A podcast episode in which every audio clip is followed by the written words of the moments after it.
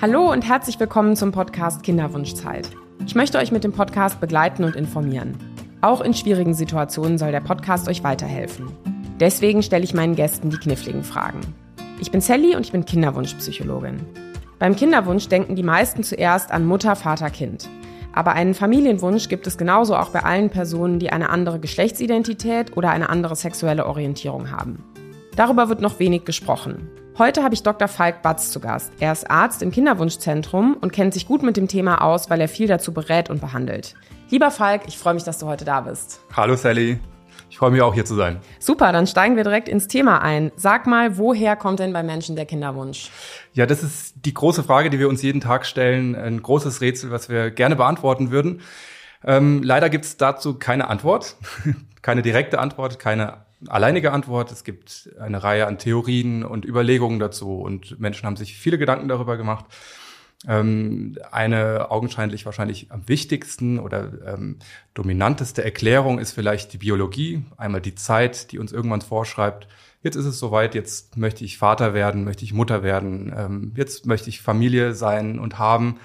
Ähm, es geht natürlich mit einem Instinkt einher, ähm, die Biologie dann auf der anderen Seite die Genetik, die eventuell vorschreibt, ähm, ab einem Alter von ist es soweit, ähm, ist es genetisch kodiert, jetzt möchte ich auch die Rolle des ähm, Elternteils einnehmen.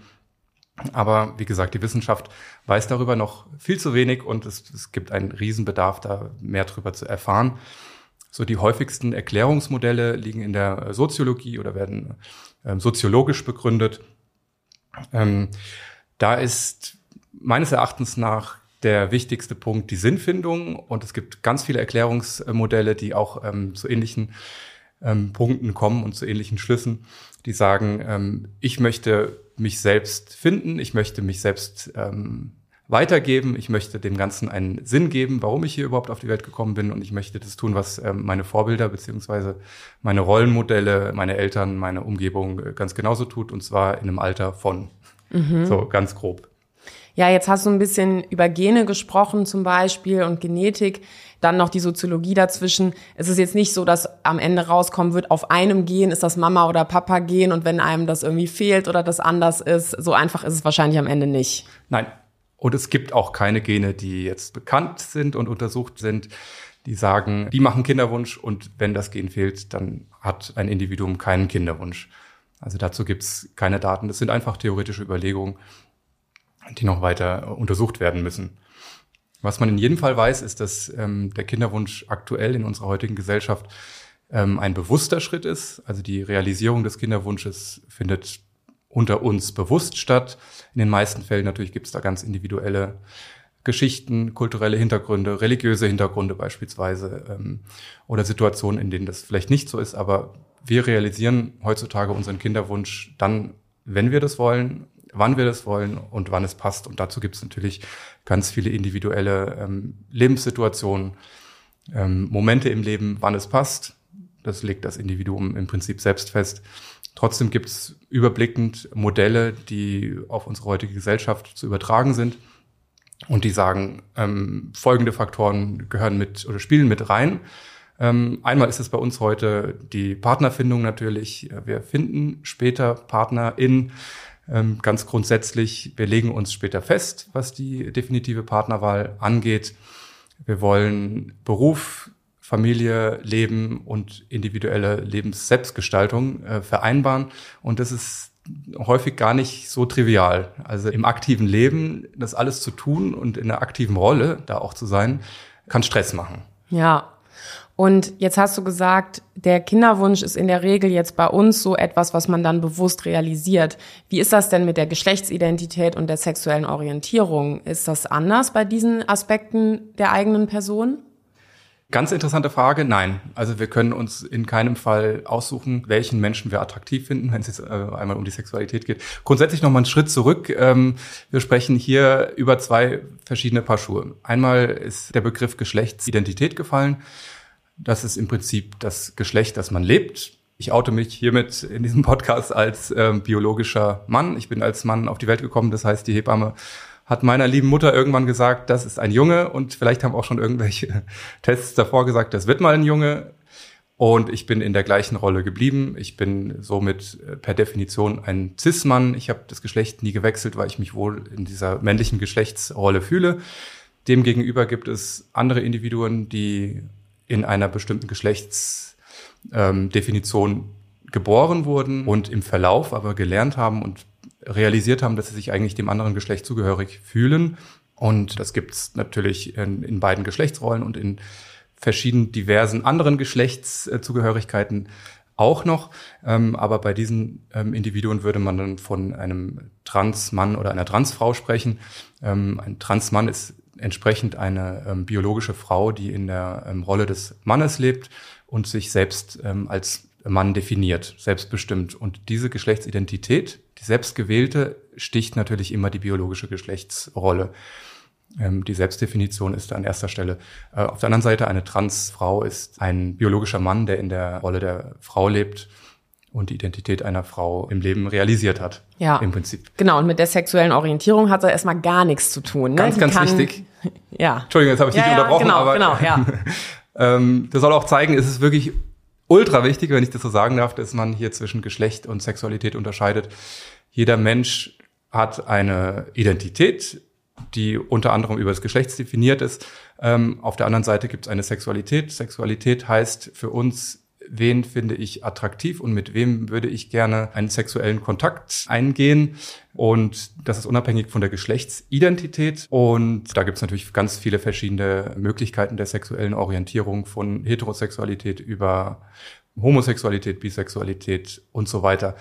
Und hier nochmal der Hinweis, ähm, es gibt diesen sehr, sehr, sehr veralteten äh, Begriff der Transsexualität. Und ähm, jetzt müssen Sie sich bitte alle merken, dass dieses Wort Sexualität aus diesem Begriff gerne gestrichen werden soll. Denn es handelt sich hierbei um die Geschlechtlichkeit und nicht die sexuelle Orientierung. Sexuelle Orientierung hat, wie gesagt, da gar nichts mit Geschlechtlichkeit Also ist zu die tun. Transidentität eigentlich dann, ne? Genau. Ja. Ja. So, und jetzt werfen wir mal noch Kinderwunsch mit rein. Ist denn bei Menschen mit einer Transidentität oder eben auch mit einer so einer nicht heterosexuellen Orientierung, ist der Kinderwunsch da irgendwie anders? Ähm, jein. Die ähm, Studienlage dazu sagt, dass der Kinderwunsch grundsätzlich ähm, ein bisschen divergiert zwischen heterosexuellen oder cis-heterosexuellen und nicht cis-heterosexuellen Menschen.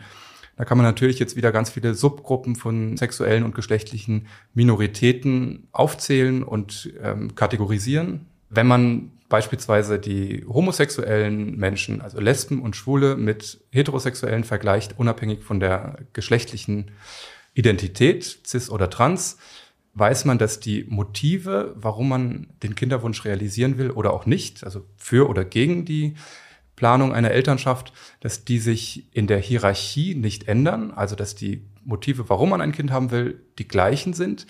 Jedoch ähm, hat man gesehen, dass bei Transidenten im Vergleich zu cis-heterosexuellen und bei ähm, homosexuellen Menschen diese Hierarchie weniger stark gewichtet ist. Und Also- was für Motive gibt's da überhaupt? Also warum wollen Menschen Kinder? Also Menschen an sich, unabhängig von der geschlechtlichen oder sexuellen Orientierung, wünschen sich Kinder, weil, und jetzt ähm, kann man ein, rieses, ein riesen Leerzeichen setzen, es gibt ganz viele Gründe, gehen da nochmal einen Schritt zurück, äh, gibt ähm, psychologische und soziale Begründungen dafür, ähm, das sei unter anderem die äh, selbstbezogenen Aspekte, die ähm, einen Kinderwunsch bedingen im zweiten Schritt oder die Paarbeziehung, ähm, die Partnerschaft, grundsätzlich ähm, normative Rollenbilder, die man erfüllen will oder ähm, andere soziale Faktoren wie die Großmutter, die sich doch schon so lange ein Enkelkind wünscht oder ähm, die Rente, die ja auch für die nächsten Generationen bezahlt werden muss. Und selbstbezogen heißt sowas wie, wer ich dann bin und was ich dann mache. Genau, das würde in Richtung Selbstbestimmung gehen. Ähm, ich mit dem Wunsch der Rolle des Elternteils. Ich will gerne etwas weitergeben. Ich wünsche mir, ähm, dass mein Leben weiterlebt, wenn man es jetzt ins Philosophische ähm, überträgt. Ja, oder auch zum Beispiel wie sowas wie, ich möchte gerne auf den Spielplatz gehen, ich möchte gerne auf dem Elternabend sitzen, ich möchte meinem Kind gerne was beibringen. So, so einfache Sachen auch, oder? Ganz genau. Ich möchte eine Lebensaufgabe. Ich möchte die Geburt erfahren. Ich möchte Mutter sein und ähm, ich möchte eine Schwangerschaft erleben. Ich möchte ähm, oder für mich ist wichtig als jetzt für ähm, Menschen mit Gebärmutter, wenn wir das Geschlecht unab, äh, mal rauslassen, also für Cis-Frauen oder ähm, Transmänner, ähm, ich möchte einmal eine Geburt mitmachen, ein Kind zur Welt bringen. Und das ist, gehört für mich ähm, in mein Sinnbild meines eigenen ähm, Ichs. Und wie würde das als Transmann gehen? Ganz genauso wie bei einer Cis-Frau. Also ein Transmann kann ganz genauso wie eine Cis-Frau ein Kind zur Welt bringen, sofern äh, eine Gebärmutter vorliegt ähm, und in welcher Weise auch immer eine Schwangerschaft äh, hervorgerufen wurde.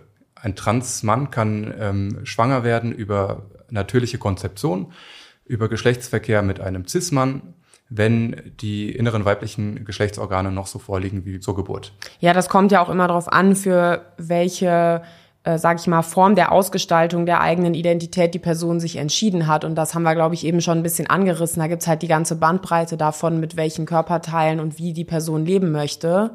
Davon hängt es dann auch ab. Und dann hängt es wahrscheinlich auch davon ab, in welcher hormonellen Lage die Person ist, ob die jetzt identitätsangleichende Hormone genommen hat oder nimmt oder nicht. Wie wäre es andersrum bei einer Transfrau?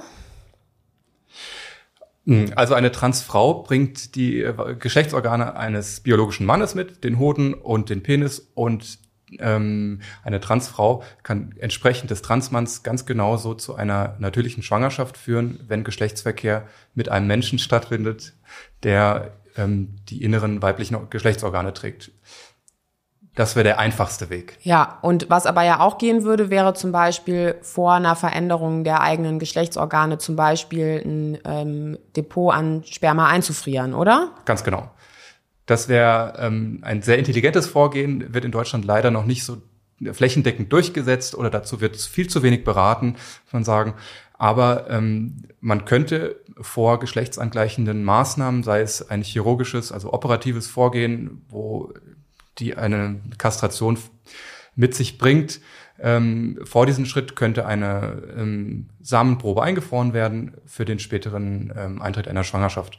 Auf der männlichen Seite ähm, und auf der biologisch-weiblichen Seite könnte man ganz genauso auch ähm, Eizellen einfrieren, bevor man den Transitionsprozess quasi beginnt und ähm, die Eierstöcke eventuell verliert.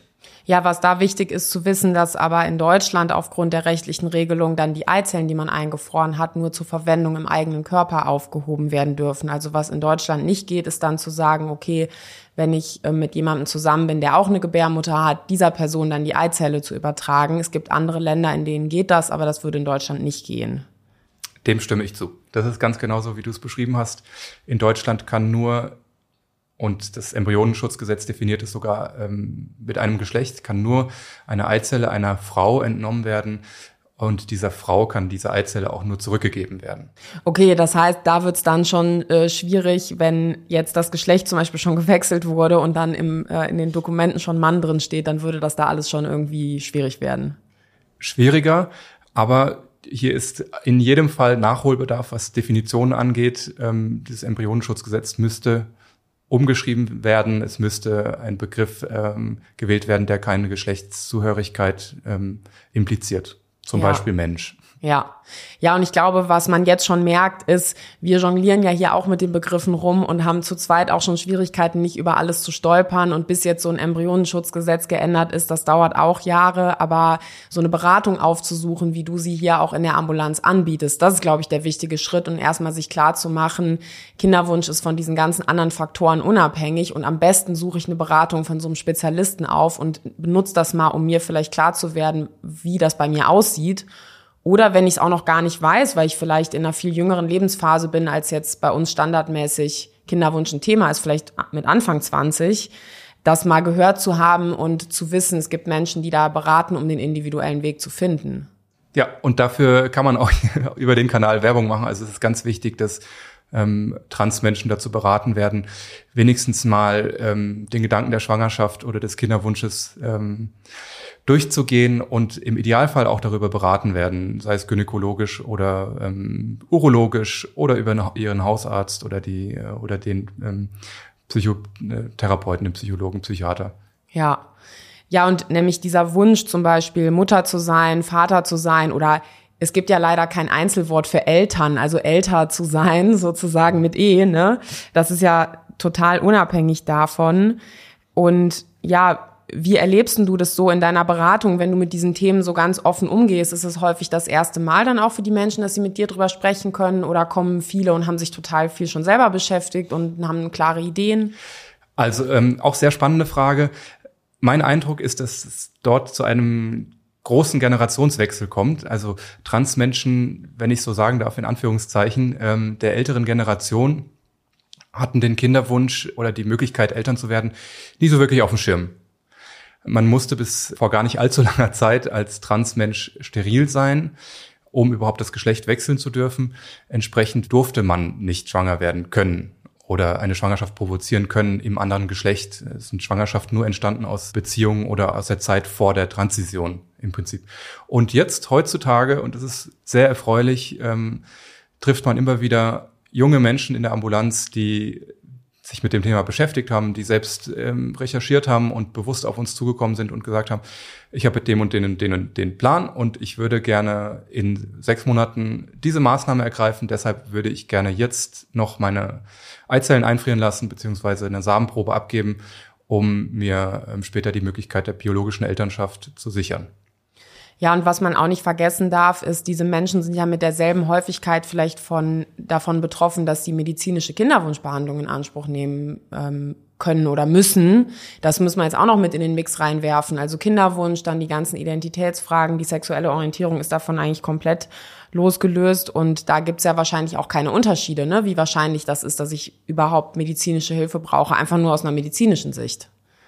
Ja, da gibt's überhaupt keine Unterschiede, was jetzt die so die Standarderkrankungen der Kinderwunschpaare angeht, muss man sagen, oder die Standardkonstellation. Ähm, explizit bei Transmenschen ist es natürlich so, dass wenn eine definitive Maßnahme ergriffen wurde, wie ähm, das Abnehmen der Hoden oder das Herausnehmen der Eierstöcke, dass dann ähm, natürlich eine Schwangerschaft nicht mehr natürlich möglich ist ja, ich glaube, das hat man irgendwie auf dem Schirm, aber zum Beispiel so eine Erkrankung wie Endometriose oder PCO hat damit ja gar nichts zu tun. Ganz und gar nicht. Ja. ja. Können diese Menschen ganz genauso haben wie alle anderen Menschen. Mhm. Und also der Eindruck, der sich jetzt bei mir so rauskristallisiert ist, es ist auf der einen Seite ganz einfach, weil das Statement ist, ja, Kinderwunsch ist eigentlich bei allen gleich und auf der anderen Seite dann aber kompliziert, weil die Menschen schon nochmal besonderes Beratungsbedürfnis dann haben. Wo können die sich denn hinwenden? Ganz genauso wie alle Menschen unserer Gesellschaft können sie sich an Kinderwunschzentren wenden oder an äh, behandelnde Frauenärzte, Frauenärztinnen und wie gesagt auch Urologen zum Beispiel. Ja. Ja, und meine Erfahrung ist dann auch, wenn Ärztinnen und Ärzte das jetzt nicht als Spezialgebiet haben oder sich noch nicht so viel damit beschäftigt haben, dann wird ja auch oft gesagt, ah ja, würde ich jetzt nicht machen, aber ich kenne da den und den und dass man dann auch bei einer Person landet, so wie bei dir, die sich viel damit beschäftigt hat und dann da schon mal einen guten Gesprächsleitfaden hat und vielleicht noch mal ein paar Fragen mitgibt, über die man dann nachdenken kann. Ja.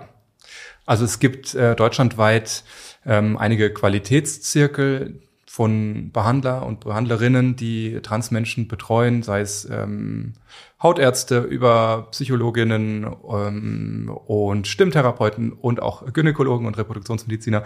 Und an diese ähm, Stellen wenden sich die Transmenschen ähm, meistens und von dort aus wird dann auch weiter koordiniert. Also es ist ein funktionierendes Netzwerk im Regelfall, ähm, wo die Menschen dann auch von Stelle zu Stelle geschickt werden, um nicht diesen Weg individuell äh, auf eigene Faust quasi gehen zu müssen, sondern so ein bisschen einen Leitfaden bekommen. Was sind die Möglichkeiten, auf was muss ich achten, was ist für mich gar nicht so wichtig und wo könnte die Reise hingehen? Mhm. Und eine Frage, die mir häufig begegnet im Umgang mit allen möglichen, ich sag mal, wegen der Familiengründung, die jetzt mit Schwierigkeiten waren. Also sei es jetzt eine Kinderwunschbehandlung oder eine Spende ist noch mit da drin oder eben wie in so einem Fall einfach eine nicht alltägliche Konstellation von der Geschlechtsidentität. Wie ist denn das dann eigentlich für die Kinder in den Familien? Haben die Schwierigkeiten? Wie, ja, wie geht's Kindern?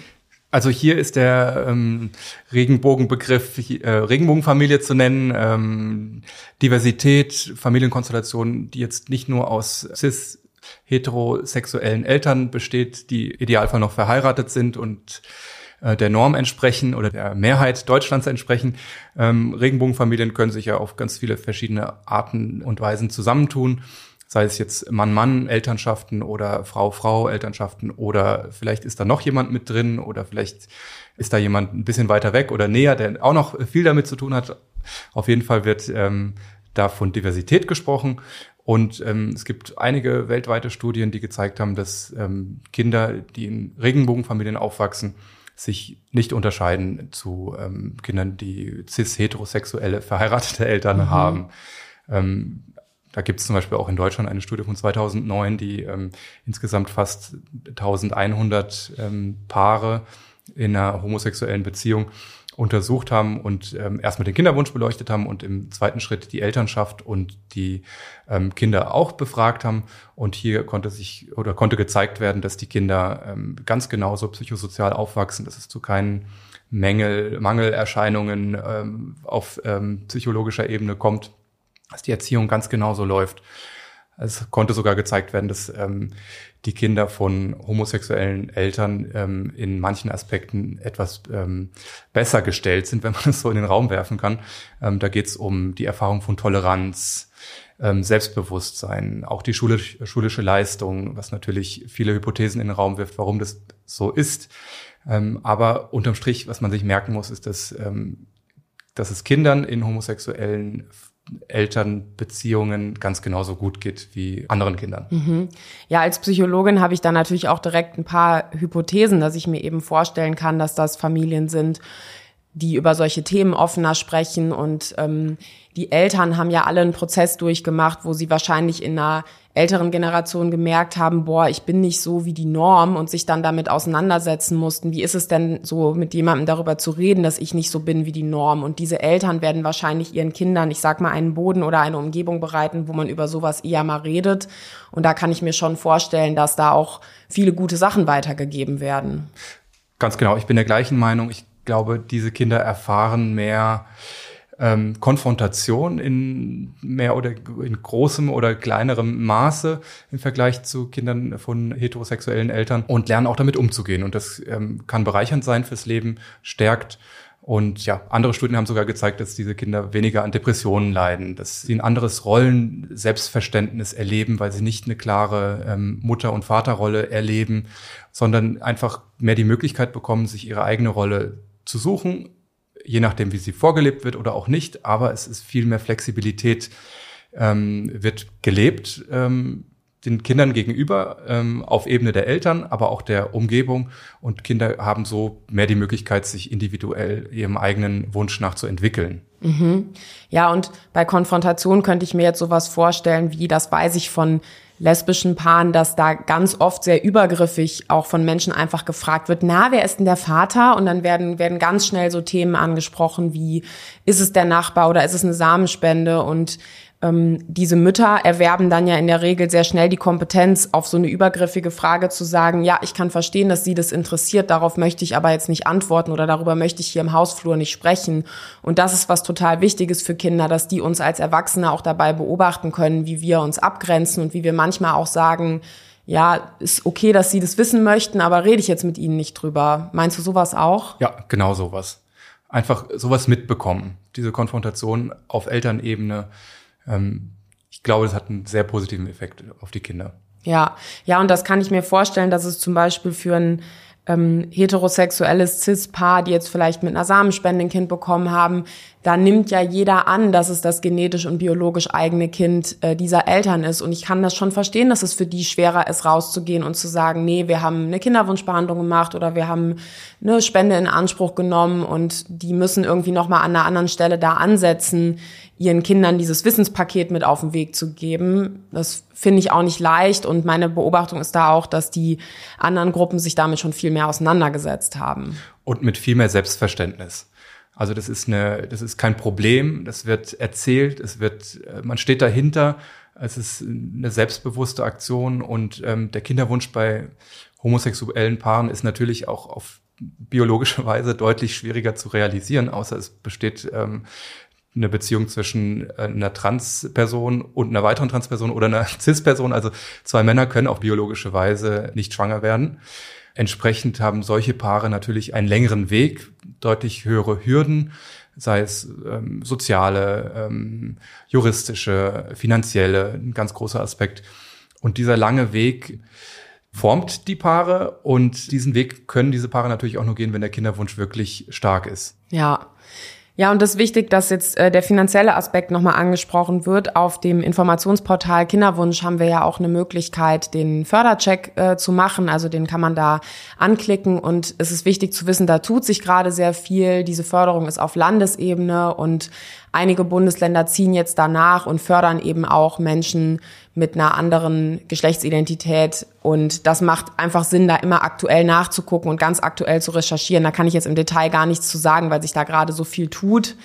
Das ist leider nicht so, dass jetzt da All-Inclusive-Pakete angeboten werden, aber ich finde es trotzdem wichtig, kurz darüber zu sprechen. Und du hast eben gerade gesagt, die finanziellen Hürden sind halt eben noch groß und dass ja der Wunsch da vielleicht größer sein muss, genauso wie ein Wunsch bei einem Paar irgendwie größer sein muss, was generell eine Kinderwunschbehandlung in Anspruch nimmt und nicht einfach nur Sex zu Hause haben kann und gar nicht so viel drüber nachdenken muss.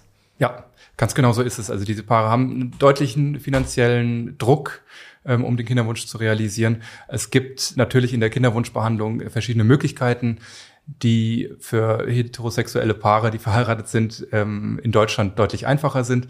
Für ähm, nicht heterosexuelle Paare ist das schlicht und ergreifend so aktuell nicht möglich und die Förderung ähm, kommt hoffentlich und das ist auch ein großes Thema im Koalitionsvertrag und da wird sich äh, einiges tun, aber in Deutschland im Vergleich zum ähm, ja, nahen Ausland ähm, sind da die Möglichkeiten wirklich sehr reduziert. Ja, und ich glaube, was vor allem auch wichtig ist, ist erstmal für die Menschen bei sich selber einen Kinderwunsch erstmal als etwas ganz Normales anzuerkennen.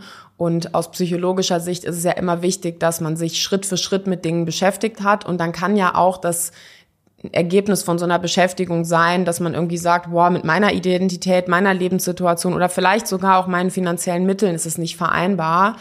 Aber sich mit etwas nicht beschäftigt zu haben, ist psychologisch dann oft später ein Problem genau übersehen zu haben. Gott sei Dank sind wir in der Gesellschaft so weit, dass die Realisierung des Kinderwunsches in ganz vielen Konstellationen aktuell möglich ist, auch wenn es nicht auf natürliche Weise zustande kommen kann. Aber es gibt ganz viele Arten von Familie heutzutage und das Selbstverständnis, eine Familie haben zu dürfen und leben zu können, ist viel deutlicher aktuell in allen Arten von ähm, Queerness. Mhm. Also in jeder Gruppe der LGBT-Community kann Kinderwunsch auf eine andere, mehr oder weniger natürliche Weise realisiert werden. Ja, und ich glaube, der bedeutende Aspekt ist irgendwie zu gucken, wo finde ich Gleichgesinnte. An der Stelle ist das Internet einfach auch ein Segen, weil man als sehr, sage ich mal, besondere individuelle Person auch Menschen finden kann, mit denen man Gemeinsamkeiten hat.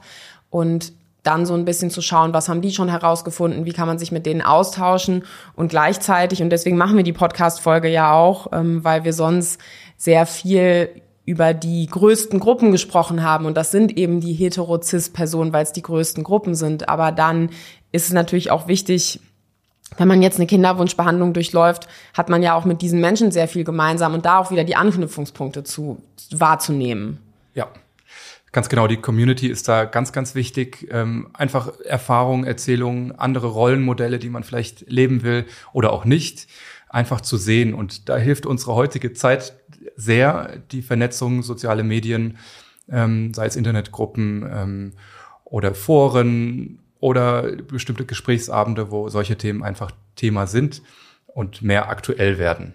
Ja, Jetzt stelle ich noch mal eine Frage aus meiner Sicht als Psychologin eigentlich. Sollte ich jetzt, wenn jemand zu mir kommt oder auch als Ärztin oder Arzt, die Person eigentlich fragen nach ihrer Geschlechtsidentität oder sexuellen Orientierung? Ich würde die Frage mit Ja beantworten, noch ein Komma setzen und sagen, wenn es Sinn macht und irgendeine Konsequenz mit sich zieht. Kannst du das Ganz ein bisschen erklären? Ja, also im medizinischen Bereich, weil ich da zu Hause bin, würde ich ähm, Menschen nicht nach ihrer sexuellen Orientierung fragen, wenn ich, wenn es jetzt für uns keine Konsequenz hat. Wie gesagt, ähm, die sexuelle Orientierung hat für ein Kinderwunschpaar natürlich eine große Konsequenz, wenn ähm, man in einer nicht heterosexuellen Beziehung lebt und wir dann andere Wege gehen müssten grundsätzlich. Sonst in anderen Bereichen der Medizin, sei es jetzt beim Hautarzt, beim Augenarzt, glaube ich, dass die sexuelle Orientierung ähm, sehr wenig Sinn oder die Erfragung der sexuellen Orientierung ähm, wenig sinnig ist. Ähm, es sei denn, es gibt irgendwelche Risikofaktoren und die gibt es tatsächlich bei ähm, lesbischen und schwulen äh, Menschen, die häufiger vorkommen im Vergleich zu heterosexuellen, sei es ge bestimmte Geschlechtserkrankungen oder die ähm, Kontrazeption, die Verhütung bei lesbischen Paaren, die einfach ähm, eine andere Beratung bedürfen. Ähm, so viel zur sexuellen Orientierung und die Geschlechtsidentität. Also ich stelle mir vor, also die Frage würde ich gleich gerne zurückgeben. Ich habe gerade ähm, spontan ähm, die Idee, dass man vielleicht so, so eine Frage nicht direkt im Gespräch stellen müsste, ähm, wenn man sich kennenlernt als Behandler und ähm, Betroffene oder Patient. Ähm, sondern dass man so eine Info vielleicht vorher im Rahmen von einem Fragebogen bekommt und dann weiß, okay, diese Person, die jetzt in der frauenärztlichen Sprechstunde auftaucht, ist eigentlich der Finn, ähm, auch wenn auf der auf dem Personalausweis noch Sonja steht und ähm, will gerne mit ähm, Herr XY angesprochen werden und nicht und mit folgenden Pronomen benannt werden. Und wie viele Kästchen müsste dieser Fragebogen haben? Also wie viele mögliche Antworten gibt es eigentlich auf diese Frage? Ja, ich würde gerne ein freies Kästchen dahinsetzen, wo jeder ganz individuell schreiben kann, was er will. Ähm, also jeder kann seine Identität selbst definieren und ich glaube, wir könnten gar nicht genug Kästchen da entwerfen. Und ähm, kannst du mal ein paar aufzählen? Also bei der Sexualität ist es ganz wild von hetero, homo, bi, asexuell, polyamorös, non-binär, ähm, pansexuell und so weiter. Also das geht ähm, in ganz viele Richtungen und jeder kann seine Sexualität natürlich selbst definieren. Ja. ja, also aus psychologischer Sicht oder als Psychotherapeutin würde ich das auch alles bestätigen, was du sagst, gilt für meine Berufsgruppe auch. Und wir als Beratende machen da oft so eine Art Trick, nämlich, dass wir ganz oft Leute fragen, wenn sie zu uns kommen, warum sind sie hier? Und das ist eine Frage, oder was hat sie zu mir geführt? Das ist eine Frage, die eigentlich die Tür ziemlich weit aufmacht. Und bei dieser Frage erhoffen wir uns als beratende Personen, dass die Leute dann, wenn der Aspekt der sexuellen Orientierung oder der Geschlechtsidentität für das, was die Person als Anliegen hat, irgendwie relevant ist. Und jetzt beim Kinderwunsch zum Beispiel, haben wir zusammen Sex, ja oder nein? Und wenn ja, kann bei unserem Sex ein Kind entstehen, ja oder nein? Da würde ich mich dann darauf verlassen, dass die Leute die Faktoren dann mit ins Spiel bringen, die dann wichtig sind. Deswegen würde ich es auch eher nicht fragen. Ja, findet auch in der klinischen Tätigkeit ähm, selten statt, muss man sagen. Ja, obwohl es wichtig wäre, gerade für die Geschlechtsidentität, ähm, weil dort Diskriminierung ein ganz großes Thema ist und die beginnt ähm, mit dem Eintreten in die Praxis über das Aufrufen des oder der Patientin im Wartezimmer ähm, mit der Bezeichnung Herr oder Frau im Prinzip und ähm, endet dann auch ähm, im Prinzip am Ende mit dem Moment im Kreissaal oder wo auch immer, wo ähm, Paare dann die Klinik verlassen. Ja, und meine Erfahrung ist aber, dass die medizinischen Teams da mega gewillt sind, entgegenzukommen. Und wenn man denen sagt, können Sie mich bitte so nennen, sagen die ja gar kein Problem und sind wirklich total dankbar für, wir nennen das in der Kinderwunschberatung oft äh, die Bedienungsanleitung. Die gibt's auch in anderen Situationen, nämlich wenn es darum geht, dass man seinen Familienangehörigen zum Beispiel versucht zu vermitteln, Dürfen die einen jetzt was fragen zum Thema Kinderwunsch, weil die wissen, man macht eine Behandlung oder möchte man lieber nicht drüber sprechen, weil man gerne in dem Kontakt mit seinen Angehörigen, ich sag mal, Zuflucht in Normalität und Ablenkung haben möchte. Und ich glaube, das gilt hier an dieser Stelle auch. Viele Menschen aus dem Umfeld sind sehr gewillt, einem da entgegenzukommen in die Individualität, aber die brauchen quasi Schilder, die man ihnen hinstellt. Genau, und am liebsten brauchen diese Menschen noch Schubladen mit Etiketten versehen, ja. die sie kennen. Also je ähm, individueller und je unerfahrener ein Mensch ähm, etwas erfährt, desto weniger gut kommt er damit auch zurecht oder sie. Ähm, so eine kleine Story aus meinem eigenen Berufsleben. Ich habe häufig erlebt und äh, durchaus tatsächlich nur positiv, wie ähm, Menschen, egal in welcher Position im Gesundheitswesen, ähm, Menschen mit einer anderen sexuellen Orientierung oder Geschlechtsidentität ähm, akzeptieren. Also Diskriminierung habe ich tatsächlich noch nie gesehen von außen, auch bei anderen, sei es jetzt ähm, das lesbische Paar im Kreissaal. Und wenn es bei der Übergabe im Kreissaal, also ich bin Randinfo, ich bin in, auch im Kreissaal tätig und auch ähm, auf der onkologischen Tagesklinik. Ähm, und Wenn jetzt im Kreissaal zwei, drei und vier ähm, nur Frauenpaare sind, dann ist das vielleicht ähm, mal ganz kurz erwähnt, aber dann ist es auch schon vergessen. Und dann ähm, ist es nichts Besonderes mehr. Und das ist genau das, was wir uns eigentlich wünschen. Und auf der onkologischen Tagesklinik kann auch die Transfrau mit Brustkrebs behandelt werden. Und das ist ganz genauso die Frau. Und das ist für uns total irrelevant, ob es jetzt ähm, mal ein Mann war oder als Mann geboren wurde, diese Person, oder nicht. Und ich habe wirklich erlebt, dass das Gesundheitssystem da ähm, wenig Diskriminierung übt. Ja, ja, und das mit den Schubladen hat eben was damit zu tun, dass unser menschliches Gehirn halt so funktioniert. Wir versuchen uns zu orientieren und in diesem ganzen Feld passiert gerade viel. Manche Menschen kennen vielleicht bestimmte Schubladen noch nicht. Und an der Stelle muss man dann sagen, ja, leider ist es so, dass die Menschen, die jetzt eine andere Geschlechtsidentität oder sexuelle Orientierung haben, da noch viel dran mitarbeiten müssen, mehr oder weniger, dass andere auch lernen. Ich glaube, das ist oft auch belastend, wenn man anderen dann jetzt schon wieder diese Informationen vermitteln muss. Aber grundsätzlich sind Menschen gewillt zu lernen und entgegenzukommen. Und ja, das hilft hoffentlich nochmal, wenn man sich manchmal vielleicht ein bisschen informationsmüde fühlt und keinen Bock hat, jetzt schon wieder das und das zu erklären, was man dauernd erklärt. Ähm, und der Zielzustand ist ja, wie du dann gerade auch gesagt hast, eigentlich, dass diese Aspekte in vielen Situationen dann auch ignoriert werden, nämlich da, wo sie keine Rolle spielen. Und genauso sollte es sein. Also ja, so ganz pragmatisch gesagt, mit wem man in die Kiste hüpft oder auch nicht, sollte keine Relevanz haben für die eigentliche Person. Ja, also, das finde ich jetzt einen schönen Schlusspunkt. In der heutigen Folge haben wir ein Tabumäntelchen gelüftet und über den ganz normalen Kinderwunsch von Menschen mit einer anderen sexuellen Orientierung oder Geschlechtsidentität gesprochen. Der Kinderwunsch ist genauso berechtigt und normal wie jeder andere Kinderwunsch auch. Lieber Falk, vielen Dank, dass du dir die Zeit genommen hast, mit mir darüber zu sprechen. Liebe Hörerinnen und Hörer, bitte tragt dieses Wissen in die Welt hinaus. Für die Menschen mit anderer Geschlechtsidentität oder sexueller Orientierung ist es super wichtig zu hören, dass ihr Kinderwunsch ganz normal ist. Und wenn ihr ein Thema habt, das euch wichtig ist, dann schreibt an 416r.bmfsfj.bund.de. Die E-Mail-Adresse findet ihr in der Episodenbeschreibung. Dieser Podcast ist Teil eines Unterstützungspakets und zwar vom Informationsportal Kinderwunsch. Auch diesen Link findet ihr in der Episodenbeschreibung. Abonniert den Podcast auf dem Podcast-Player eurer Wahl. Wenn er euch gefällt, gebt dem Podcast eine 5-Sterne-Bewertung. Das hilft uns, noch mehr Menschen mit dem Thema zu erreichen. Vielen Dank fürs Zuhören und ich freue mich schon auf die nächste Folge. Weitere Hilfe und Unterstützung finden Sie auf dem Informationsportal des Familienministeriums unter www.informationsportal-kinderwunsch.de.